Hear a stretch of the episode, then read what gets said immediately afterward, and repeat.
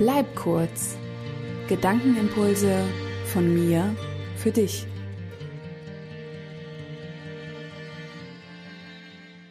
Woher weißt du eigentlich, was du kannst und was du nicht kannst? Wahrscheinlich hast du in der Vergangenheit mal die Erfahrung gemacht und seither glaubst du es. Ich zum Beispiel, ich kann überhaupt nicht backen, dachte ich. Die Wahrheit ist, immer wenn ich gebacken habe, war ich unter Zeitdruck. Ich habe mir das Rezept nicht richtig durchgelesen und die notwendigen Schritte nicht korrekt befolgt. Ja, und dabei rausgekommen sind zum Beispiel meine Eigenkreation Osterschwamm. Das sollte eigentlich ein Osterlamm werden.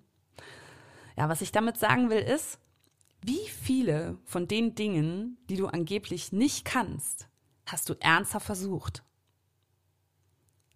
Wie viele bist du nochmal angegangen mit einem ganz anderen Plan, obwohl sie schon mal misslungen sind?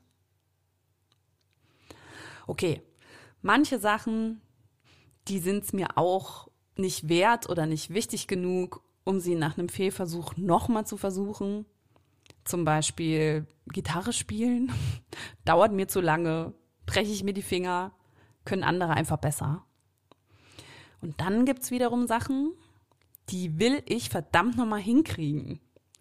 Als ich damals den Blumenladen von meiner Mama übernommen habe und davor mit einsteigen wollte, hätte ich am liebsten den ganzen Laden abgefackelt, weil ich es einfach nicht hinbekam, Sträuße zu binden.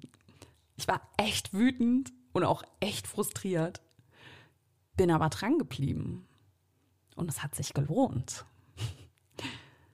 Gerade beim Übergang von meiner Festanstellung damals in die Selbstständigkeit habe ich viele Situationen erlebt, in denen ich drauf und dran war, alles hinzuschmeißen, weil ich es einfach nicht hinbekommen habe und es einfach nicht geklappt hat, wie ich das wollte. Oder besser, wie ich mir das vorgestellt habe. Und da sind wir schon an einem ganz entscheidenden Punkt. Wie wir Situationen bewerten, entscheidet am Ende darüber, ob wir erfolgreich sind oder nicht. Etwas, was ich als mittelmäßige Erfahrung verbuche, kann für jemand anderen die Welt bedeuten. Und was für mich ein Erfolg ist, ist für dich vielleicht lachhaft. Und eigentlich spielt es gar keine Rolle, was es für dich ist in dem Moment. Manchmal sogar gar keine, was es für mich selbst ist. Wenn ich es schaffe, meinen Drang, alles zu bewerten und einzusortieren, mal auf die Seite zu schieben, ist es plötzlich ganz egal, ob etwas erfolgreich ist oder nicht. Ich weiß es in dem Moment selbst nicht. Wenn alle Adjektive verschwinden, bleibt von der schlechten oder guten Erfahrung einfach nur noch die Erfahrung übrig. Wie schön, oder? Fazit Nummer eins: Gib nicht so schnell auf. Es sei denn, die Sache ist es dir in Wirklichkeit überhaupt nicht wert, hat also keinen Wert für dich.